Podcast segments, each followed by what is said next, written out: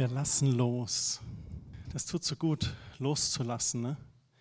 die Kontrolle abzugeben an jemanden, von dem man weiß, der alles viel besser in seiner Hand hält. Ich liebe das. Ich habe ein Gleichnis vorbereitet für euch heute. Welch eine Überraschung. Wer wusste, als er das Bild sah, dass heute ein Gleichnis kommt? Ah, gut, sehr gut. Heute geht es darum, was Jesus über Nächstenliebe sagte. Und wir wollen uns die dramatische Geschichte vom barmherzigen Samariter in Lukas Kapitel 10 anschauen. Auch eines der bekanntesten Gleichnisse sicherlich. Viele nutzen auch den Begriff Samariter, um damit auszudrücken, dass jemand ganz selbstlos etwas Gutes tut. Ich habe zum Beispiel bei Weihnachten im Schuhkarton geholfen und das heißt auf Englisch zum Beispiel Samaritan's Purse, also der Geldbeutel des Samariters. Also ich mache meinen Geldbeutel auf, um was Gutes zu tun. Und Steffi, komm doch mal kurz davor. Du hast dich mit Bergen von Kartons in irgendwelchen Hallen die Woche abgetan. Erzähl mal. Der Schuhkarton ist ja letztes Jahr ziemlich eingebrochen gewesen, also die letzten Jahre eigentlich, durch die Flüchtlingskrise. Es wurde überall geholfen, super, wunderbar. Man kann nicht überall gleichzeitig helfen. Dieses Jahr hat er sich etwas erholt. Ich möchte euch die Zahl mal zeigen. Die ist genial. 1157 Päckchen. Das war Wahnsinn. Wir wissen nicht, wo sie herkamen. Sie waren plötzlich da, die Päckchen.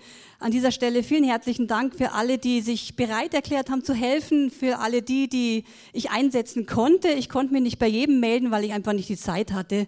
Also vielen herzlichen Dank. Ihr seid Segensbringer. Absolut. Super. Vielen Dank.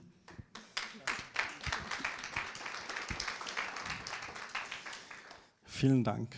1157 glückliche Kinderaugen an Heiligabend. Schön.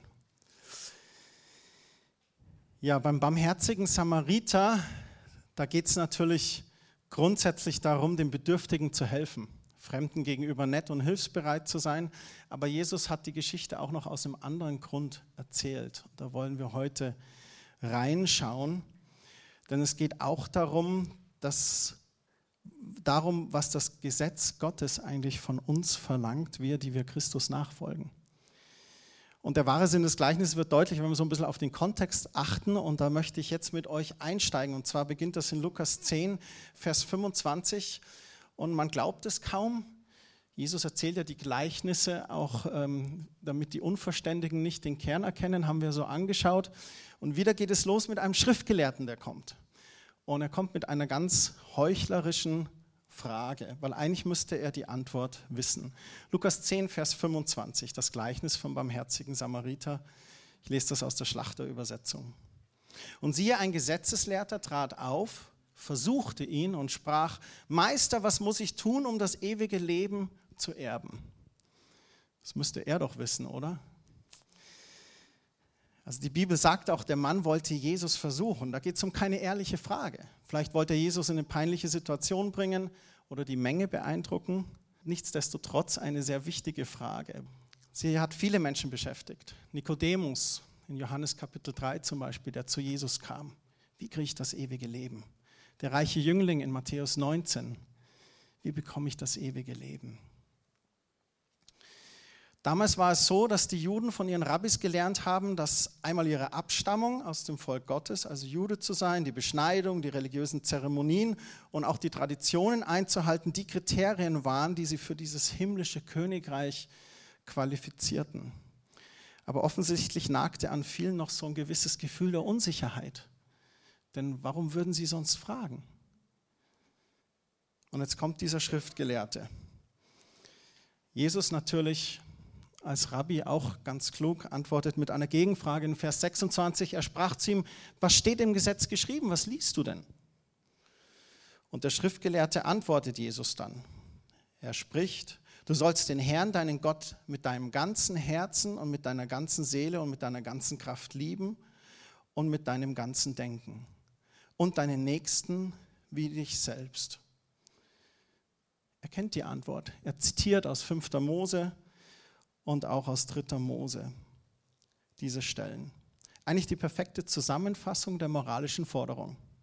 Gott mit allem, was in dir ist, zu lieben und deinen Nächsten wie dich selbst. Dir selbst tust du gerne Gutes, also deinem Nächsten auch. Matthäus Evangelium gibt es auch eine Begebenheit, wo Jesus das sagt. Genau dieselben Worte. Und er sagt dann im Matthäus Evangelium auch, an diesen zwei Geboten hängen das ganze Gesetz und die Propheten. Und es stimmt tatsächlich, wenn du zum Beispiel die zehn Gebote anschaust, das erste bis vierte Gebot beinhalten Gott zu ehren, keine anderen Götter zu haben. Und dann die nächsten, das fünfte bis zehnte Gebot, da geht es um unser Zwischenmenschliches seine Nächsten zu lieben, nicht stehlen, nicht töten, etc. Eigentlich ist alles darin beinhaltet. Und dann lobt Jesus den Mann. Das finde ich toll. Kommt einer, will ihm eine, da versuchen und Jesus lobt ihn. Vers 28, da heißt es, er sprach zu ihm, du hast recht geantwortet, tue dies, so wirst du leben. Er lobt ihn nicht nur, er fordert ihn auch heraus, danach zu leben. Du willst ewiges Leben, dann halte das Gesetz ein. Interessant finde ich, dass Jesus jetzt hier nicht mit einem Evangelium der Gnade kommt. Nee, er fordert ihn heraus, halt es ein. Mit anderen Worten, tust du das wirklich? Und ich glaube, dass ihn da ein bisschen vor den Leuten herausfordert. Wir können, ja, ich bin doch Schriftgelehrter, klar halte ich das ein. Jesus fordert ihn vor der Menge so ein bisschen heraus, so ganz sensibel, aber die Wahrheit in Liebe. Er hält ihm quasi einen Spiegel vor. Und jetzt wird es interessant. Wäre der Schriftgelehrte wirklich ein ehrlicher Mann, dann würde er vielleicht erkennen, dass er Gott gar nicht so liebt, wie er sollte. Oder seine Nächsten gar nicht so sehr liebt, wie es die Schrift fordert. Ich weiß nicht, wie es euch da geht. Ich habe manchmal Sonntage, wo ich denke, oh, wo ich mich bewusst entscheiden muss, Gott, ich liebe dich. Ich möchte in den Gottesdienst gehen. Und den Nächsten zu lieben, das ist herausfordernd. Da gibt es so ein paar Nächste. Ihr müsst euch jetzt nicht zu eurem Nachbarn drehen. ist gefährlich an der Stelle, sich umzudrehen. Aber es ist herausfordernd. Und eigentlich hätte er jetzt zum Beispiel fragen können, Mensch, ich weiß das aus eigener bitterer Erfahrung, dass ich nicht alle Gebote gehalten kann. Wie kann ich das da machen? Wie kann ich da gerettet werden? Aber er versucht sich zu rechtfertigen. Vers 29 heißt es, er aber wollte sich selbst rechtfertigen und sprach zu Jesus, ja, wer ist denn mein Nächster? Ja, da wollen wir jetzt mal eine theologische Diskussion starten. Wer ist mein Nächster? Vielleicht wollte er auch die Menge überzeugen, dass zwischen ihm und Gott alles in Ordnung war, die fromme Fassade aufrechterhalten. Schriftgelehrten hielten sich ja selbst für sehr fromm und wissen von anderen Stellen, dass sie sogar auf andere herabgeschaut haben. Es gibt eine Stelle im Matthäusevangelium, wo rauskommt, wie das damals gehandhabt wurde mit dem Nächsten. Es war nämlich so, dass die Juden dachten, dass der Nächste mein Nächster ist, der jüdischer Abstammung ist. Aber jetzt so vielleicht irgendein anderer, irgend so unbeschnittener Philister, das ist nicht mein Nächster. Also mein Nächster ist erstmal der Clan, die Familie. Ne?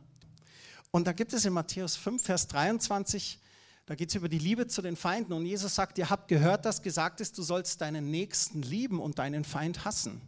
So hatte man das damals ausgelegt.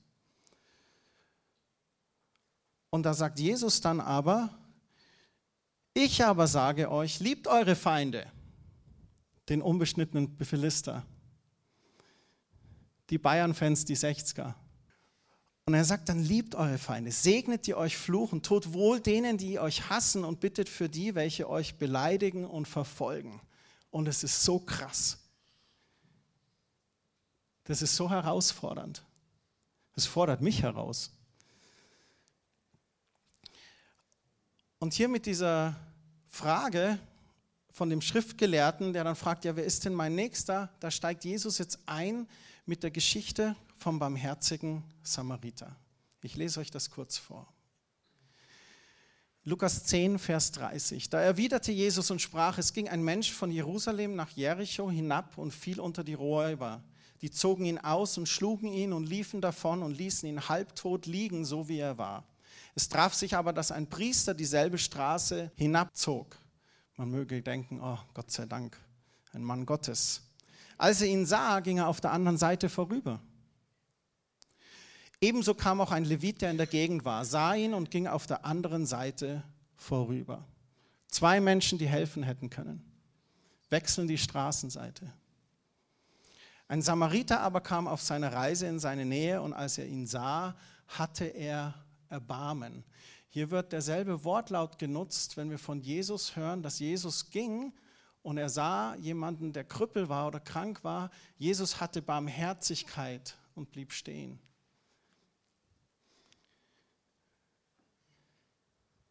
Er hatte Erbarmen. Und dann heißt es im Vers 34, er ging zu ihm hin, verband ihm die Wunden und goss Öl und Wein darauf, hob ihn auf sein eigenes Tier, führte ihn in eine Herberge und pflegte ihn. Und am anderen Tag, als er fortzog, gab er dem Wirt zwei Denare und sprach zu ihm, verpflege ihn. Und was du mehr aufwendest, will ich dir bezahlen, wenn ich wiederkomme. Eine wunderschöne Geschichte, wenn man das Ende betrachtet. Und da ist dieser Schriftgelehrte, der Jesus provozieren möchte, und dann kommt Jesus mit dieser Geschichte eines Mannes, der selbstlose Liebe in Aktion zeigt. Und da gibt es jetzt ein paar sehr interessante Details.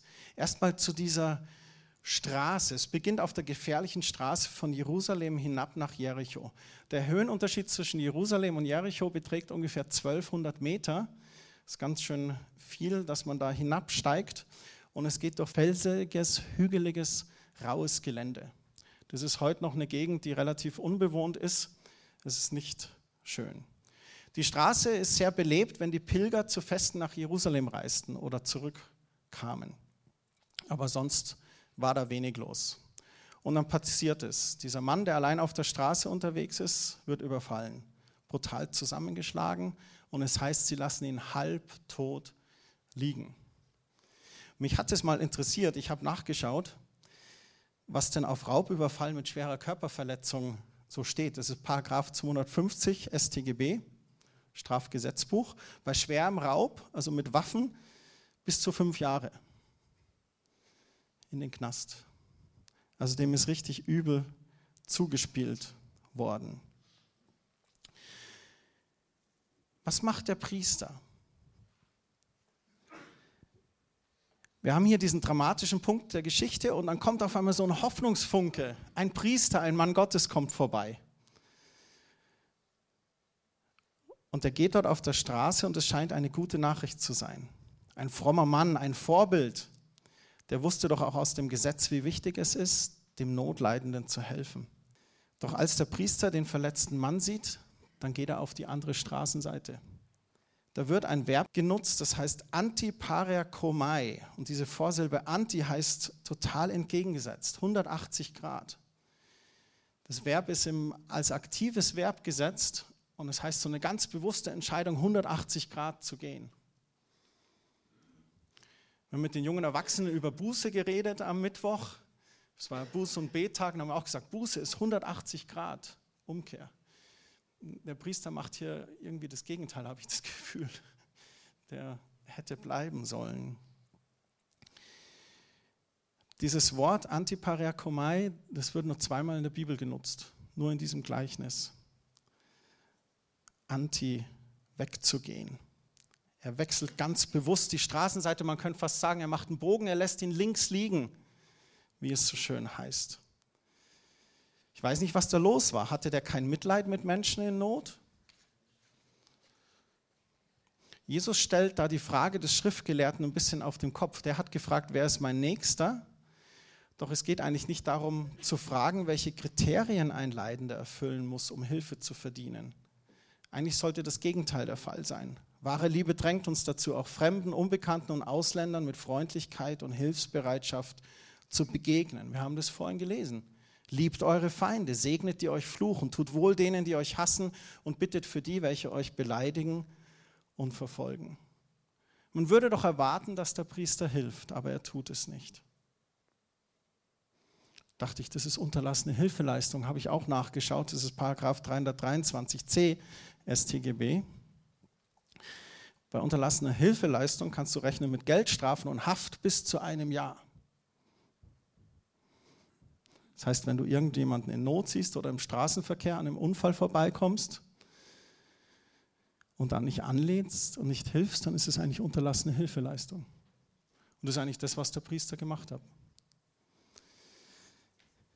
Dann der nächste ist der Levit. Jetzt ist es so, kleiner Geschichtskurs, alle Priester stammen ursprünglich vom Stamm Levi ab. Und Levi hatte mehrere Söhne. Einer der Söhne Levi war Aaron und aus Aarons Linie stammen alle Priester im Tempel ab. Und von den anderen Söhnen Levis, die waren Tempeldiener. Das heißt, die waren auch, die kannten das Gesetz, waren im Tempel tätig, waren Gehilfen der Priester, Teil der Tempelpolizei oder mit der Pflege, so Facility Management vom Tempel beschäftigt. Und ihr Leben stand auch im Dienst Gottes. Und das waren die Leviten. Also die Priester waren die Söhne Aarons und die Leviten, das waren die Söhne der anderen Söhne Levis. Und doch macht der Levit genau dasselbe, was der Priester getan hat. Er wechselt auf die Straßenseite, auf die andere und wieder keinerlei Mitgefühl. Wen repräsentieren die beiden? Ich glaube, sie repräsentieren die gebildeten und anerkanntesten religiösen Würdenträger der damaligen Zeit. Das waren Männer in hoher Stellung. Aber an ihrer Haltung könnte man meinen, dass sie Gott nicht wirklich kannten. Sie liebten Gott nicht wirklich, denn wer Gott liebt, der hält doch seine Gebote, oder? Sie liebten auch die Mitmenschen nicht, denn als sie jemanden im Not begegnen, da verweigern sie ihre Hilfe. Ich glaube, Jesus nutzt es so als Beispiel ein bisschen für religiöse Heuchler, die vielleicht die formellen Vorschriften und dem Dienst im Tempel wichtiger sind, als echte Liebe zu zeigen. Jetzt kann man diese herzlose Gleichgültigkeit natürlich verurteilen. Aber wie geht es denn uns? Greifen wir ein oder haben wir Angst? Hätten wir Zivilcourage? Oder würden wir vielleicht denken, ah, ich will mich lieber nicht einmischen, wer weiß, wo die Leute sind, die ihn zusammengeschlagen haben, vielleicht verstecken die sich noch hinter einem Felsen. Und wir kennen das Thema Zivilcourage sehr gut. Gerade wird in Berlin eine Gruppe von ein paar jungen Männern gesucht, die sich einen Spaß daraus machen, in U-Bahnen irgendwelche wildfrommen Leute anzupöbeln und zusammenzuschlagen. Wir hatten in München den Fall eines Familienvaters, der Zivilcourage gezeigt hat und an der S-Bahn einem jungen Mädchen geholfen hat, der das leider dann später im Krankenhaus verstorben ist. Und das ist sehr herausfordernd, wenn man in so eine Situation kommt. Was macht man da? Schrecklich finde ich dann, wenn Menschen erstmal ihr Handy zücken, um ein brennendes Auto zu filmen, statt zu helfen. Letzte Woche geschehen. Ein brennender Golf, YouTube, Facebook. Schrecklich. Jetzt kommt der Samariter. Und das wird interessant, weil das ist eine unerwartete Wendung. Denn man kann davon ausgehen, dass Jesus äh, die Geschichte erzählt, dass der Verletzte ein Jude ist, wenn der auf dem Weg da von Jerusalem und Jericho war. Und die Samariter und die Juden, die verachteten sich aber gegenseitig ganz arg. Und ich habe da was nachgelesen und äh, wenn es okay ist, darf ich euch eine kleine Geschichtsstunde geben. Ist das in Ordnung? Wir schreiben nächste Woche auch keinen Test. Na, Geschichtsminute, keine Stunde. Meine Frau hat Bedenken. Seit Jahrhunderten gab es zwischen den beiden Völkern, der Juden und Samariter, eine erbitterte Feindschaft. Jüdische Reisende, die nach Galiläa wollten, benutzten die Straße von Jerusalem nach Jericho nur deshalb, weil sie Samarien umgehen wollen. Die Straße führt nämlich eigentlich nicht direkt nach Norden in Richtung Galiläa, sondern erstmal nach Osten in Richtung Peräa auf der anderen Seite des Jordans. Es war also ein umständlicher, indirekter Weg nach Galiläa, der länger gefährlicher und beschwerlicher war. Aber so konnte man den Bogen um Samarien machen. Wusste ich auch nicht. Jetzt ist so, die Samariter, die waren Nachkommen von Israeliten, die sich mit Heiden vermischt hatten. Es gab im Jahr 722 vor Christi einen Angriff der Assyrer und die hatten einen Teil der Bevölkerung des Nordreichs von Israel zwangsdeportiert. Man kann es im zweiten Könige Kapitel 17 alles nachlesen. Sie verschleppten die Bevölkerung, siedelten sie um und haben sie dann zwangsverheiratet mit heidnischen Völkern. Voll krass eigentlich. Und deswegen hielten die Juden die Samariter in ethnischer und religiöser Hinsicht für unrein was ja grundsätzlich erstmal nicht falsch war, wenn man das aus dem Blick des Alten Testaments sieht. Ein paar dieser Israeliten, die blieben eben in diesen heidnischen Siedlungen und die haben dann ganz angefangen, alles zu vermischen. Also ein paar heidnische Traditionen, alttestamentliche Lehren, ähm, neue Glaubenspraktiken, sodass sich der Gottesdienst der Samariter ganz stark vom jüdischen als auch von der heidnischen Gottesdienstpraxis Unterschied. Also die haben so eine Mischreligion neu gegründet. Das waren die Samariter. Und die Juden, die hielten die Samariter für ein abtrünniges Volk, das sein geistliches Erstgeburtsrecht auch verkauft hatte. Ähm, die Samariter haben sich nämlich dann im Nachhinein ganz aktiv an der Verunreinigung des Landes beteiligt. Also den Götzendienst eingeführt, weiter Mischehen und so weiter gemacht und die Blutlinie eigentlich beschmutzt. Und in manchen Augen der Juden waren sie sogar schlimmer als Heiden, weil sie ihre Religion ebenso verunreinigt, so vermischt hatten. Der Hass der Samariter auf die Juden war ähnlich. Etwa 130 Jahre vor Christus, da gab es den jüdischen König Johannes Hirkanos, der das Volk der Samariter in einem Krieg bekämpft und besiegt hatte. Und dabei zerstörte er den Samariterinnen-Tempel auf dem Berg Garizim. Garizim kennt ihr vielleicht von Johannes, denn die Samariter, die beharrten darauf, immer noch auf diesem Berg anzubeten. In Johannes Kapitel 4 kann man das nachlesen. Und es gibt heutzutage noch ein paar hundert Samariter, also so Original-Samariter, die beten Gott immer noch auf diesem Berg an, aber in dieser Mischreligion. Zur Zeit Jesu, da sprachen die Juden auch schlecht über die Samariter. Also die jüdischen Führer, die versuchten Jesus an einer Stelle im Evangelium von Johannes zu beleidigen, indem sie ihn als Samariter beschimpften. In Johannes 8, 48, da heißt es, da antworteten die Juden und sprachen zu ihm, sagen wir nicht mit Recht, dass du ein Samariter bist und einen Dämon hast? Boah. Also es ist so richtiger Hass zwischen den Parteien. Und jetzt kommt hier ein Samariter und der eigentlich der normale Erzfeind oder Todfeind eines jüdischen Schriftgelehrten ist. Und wenn jetzt der Priester und der Levit den Verletzten links liegen gelassen haben, was wird dann dieser Samariter tun? Tötet er ihn vielleicht oder wird er den Körper noch schänden? Wie wir das von Bildern von amerikanischen Soldaten in Syrien oder dergleichen kennen? Was ganz anderes geschieht. Wir haben es schon gelesen. Im Vers 33 heißt es, dass er Mitleid mit dem Verletzten hatte, als er ihn sah. Was versucht Jesus hier zu sagen? Jesus lässt sich nicht auf das Spielchen dieses Schriftgelehrten ein. Er beantwortet die scheinheilige Frage erstmal mit einer Gegenfrage und dann hält er ihm mit der Geschichte vom Samariter einen Spiegel vor und macht ihm ganz deutlich klar, dass die Stellung als religiöser Leiter den Priester und den Leviten nicht im geringsten für das Reich Gottes qualifizieren. Echte Frömmigkeit hat nichts mit Erstgeburtsrecht, Stammbäumen, Ritualen oder auswendig gelernten Glaubensbekenntnissen zu tun.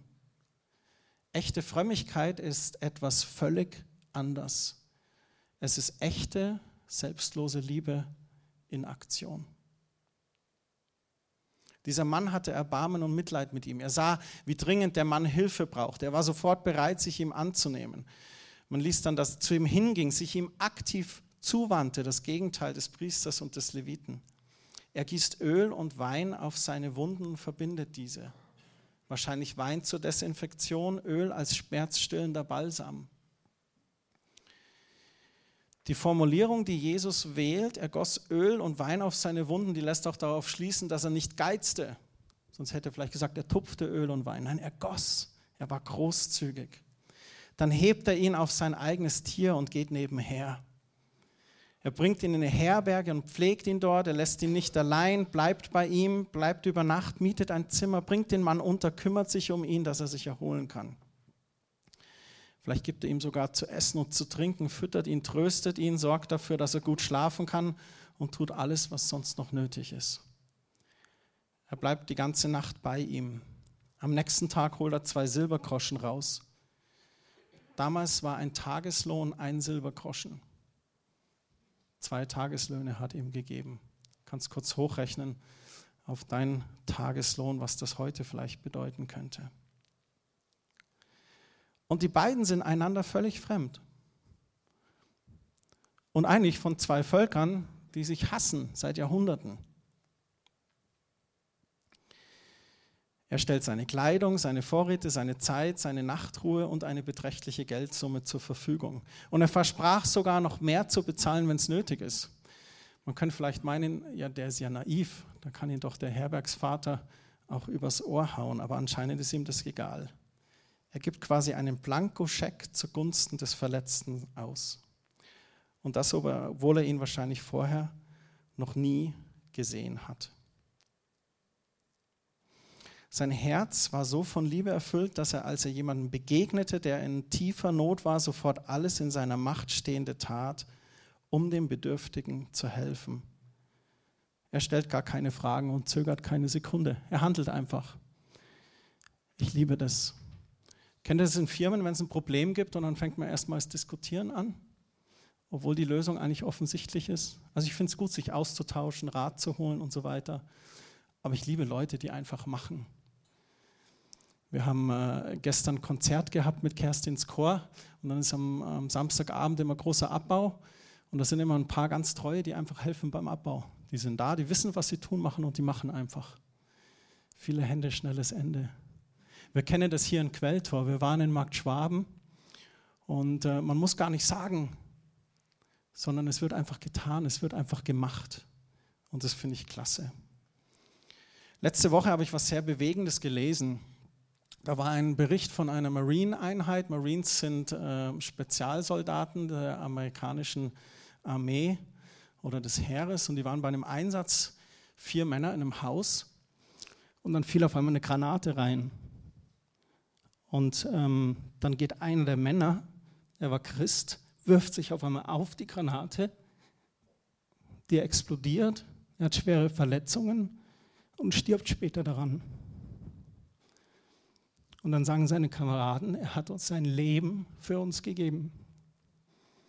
Eine blitzschnelle Entscheidung, ganz kurz. Und das hat mich einfach bewegt. Hätte er es nicht gemacht, wären alle vier verletzt gewesen. Und obwohl er eine Schutzjacke hatte, ein, ein Ding, wirft sich mit der Brust drauf und gibt sein Leben. Ganz pragmatisch. Das finde ich krass, krasses Beispiel.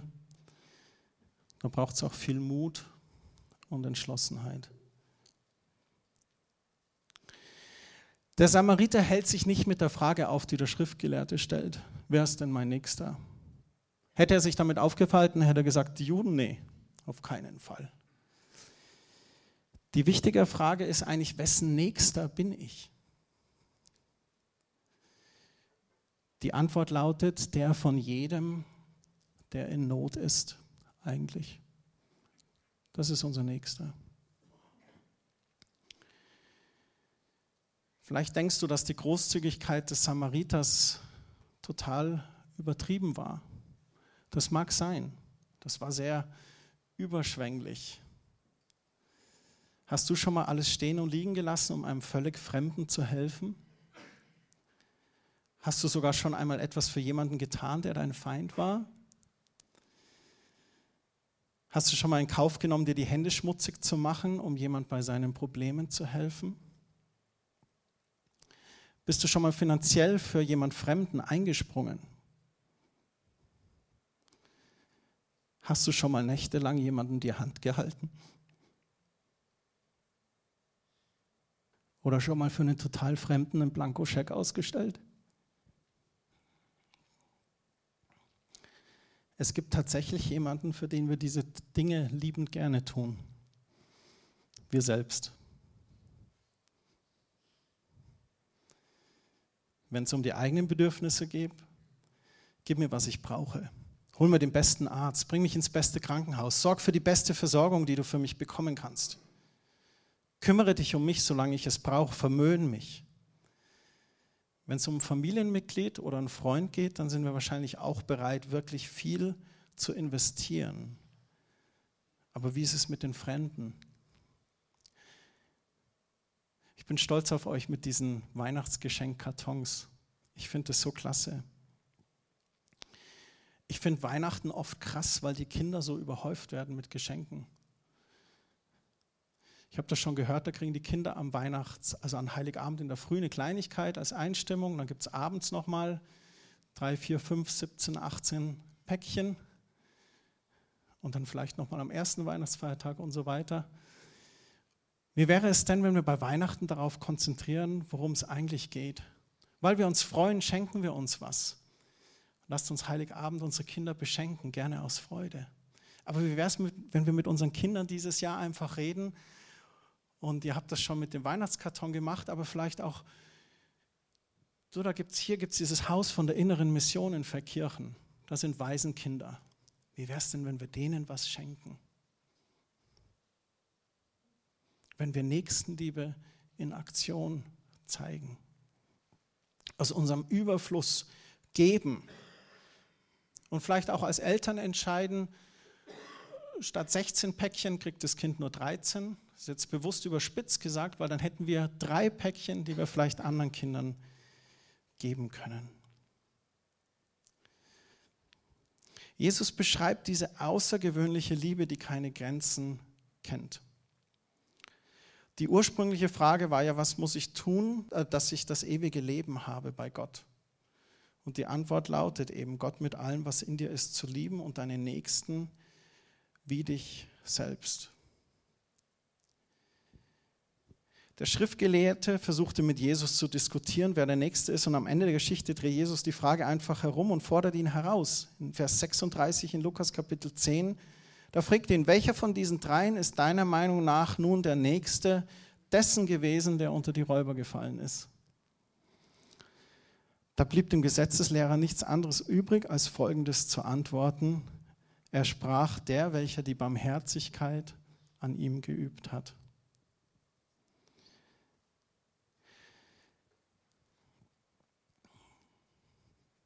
Und dann entgegnet Jesus und sagt zu ihm, so geh du hin und handle ebenso. Und spätestens jetzt hätte der Schriftgelehrte doch eigentlich checken können, dass da eine gewisse Unvollkommenheit in ihm ist. Vielleicht hätte er einfach demütig um Vergebung bitten können. Er wusste doch eigentlich als Gesetzeslehrer, dass das Gesetz diese selbstlose Nächstenliebe verlangt. Und jetzt ist, glaube ich, hier die tiefgründigere Lektion in dieser Geschichte.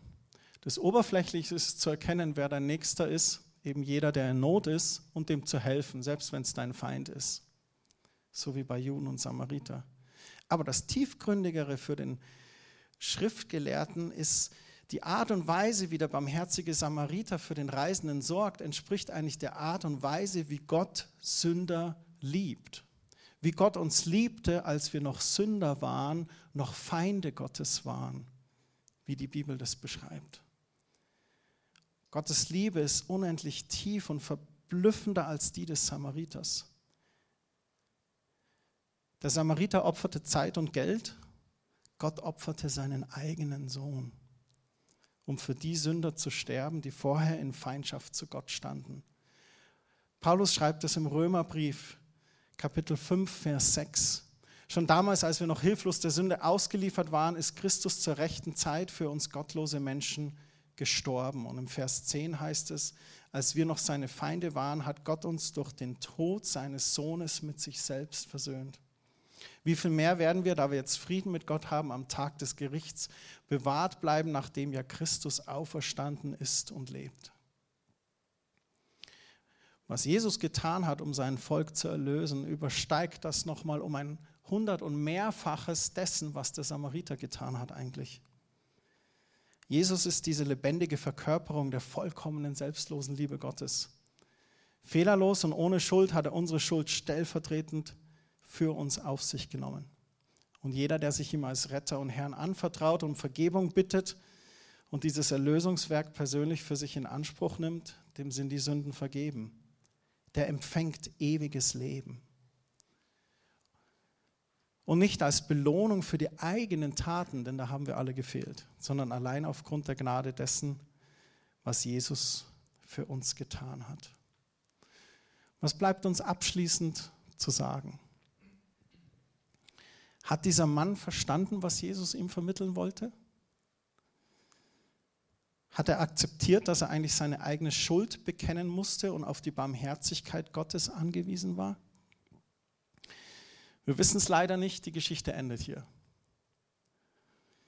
Lukas wendet sich sofort einem ganz anderen Vorfall zu. Der namenlose Schriftgelehrte, der verschwindet einfach von der Bildfläche in der Menge der Menschen und wir hören nie wieder von ihm. Was würde er gemacht haben? Hat er den Entschluss gefasst, in Zukunft doppelt so viel Gutes zu tun, um sich das ewige Leben zu verdienen? Vielleicht hat er weiterhin versucht, sich diese Gerechtigkeit zu erarbeiten. Vielleicht hat er aber auch später nach Tod und Auferstehung Jesu begriffen, worum es wirklich geht. Hat Jesus erkannt als gekreuzigt und auferstanden. Ich wünsche ihm das. Zwei Punkte zum Abschluss. Es ist wunderbar, wenn wir uns von dem Gleichnis motivieren lassen, an unserer Nächstenliebe zu arbeiten. Da sind wir alle herausgefordert. Das fängt zu Hause an, in der Ehe oder in der Partnerschaft oder mit den Kindern. Es geht weiter mit den Nachbarn oder am Arbeitsplatz, mit der Verwandtschaft, die wir jetzt an Weihnachten treffen. Paulus sagt, die Liebe Gottes ist ausgegossen in unsere Herzen durch den Heiligen Geist. Ich bete immer, Herr, lass mich deine Liebe verstehen und sehen, die du für mich hast. Und lass mich Menschen mit deinen Augen sehen. Und das hilft so sehr, Menschen zu lieben, anzunehmen, sie mit Gottes Augen zu sehen. Wenn du da sehr herausgefordert bist oder es gibt gerade so eine Person in deinem Leben, Philipp Jensi hat mal ein Buch über Gnade geschrieben, hat gesagt, er hat festgestellt, dass Gott ihm manchmal so Gnadenpersonen schenkt. Das sind Personen, die Gott ihm über den Weg schenkt, die einen Nerv bei ihm treffen, der ihn rasend macht. Und er hat als Antwort darauf von Gott bekommen, da möchte ich, dass du Gnade lernst. Faszinierend, oder? So kann man das auch sehen. Herr, nimm diese Menschen aus meinem Leben. Nee, nee, nee, nee. Die habe ich doch extra. das ist jetzt meine Auslegung. Da dürfen wir lernen, da dürfen wir unseren Charakter formen lassen. Aber dieses Gebet hilft unheimlich. Jesus, lass mich Menschen mit deinen Augen sehen. Und du wirst anfangen, wenn du betest für Menschen, Menschen ganz anders zu sehen. Das ist der praktische Schlüssel für heute Morgen, glaube ich. Warum sollten wir das tun? Ich glaube einfach als Dankbarkeit. Jesus hat alles für uns gegeben, wir haben das angenommen und ich möchte ihn ehren in meinem Leben. Ich möchte Salz und Licht sein. Ich bin herausgefordert, Botschafter an Christi Stadt zu sein und ich hoffe, euch motiviert es auch, diese selbstlose Liebe in Aktion zu zeigen.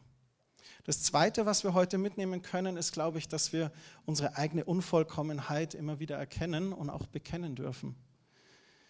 Ein Lebensstil der Buße zu leben und zu erkennen, wo ich vielleicht gefehlt habe, bei Gott um Vergebung zu bitten und bei Menschen um Vergebung zu bitten, wo sie involviert sind.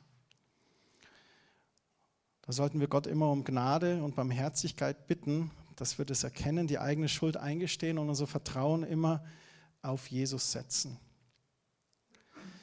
Er hat das erfüllt, was das Gesetz von uns verlangt.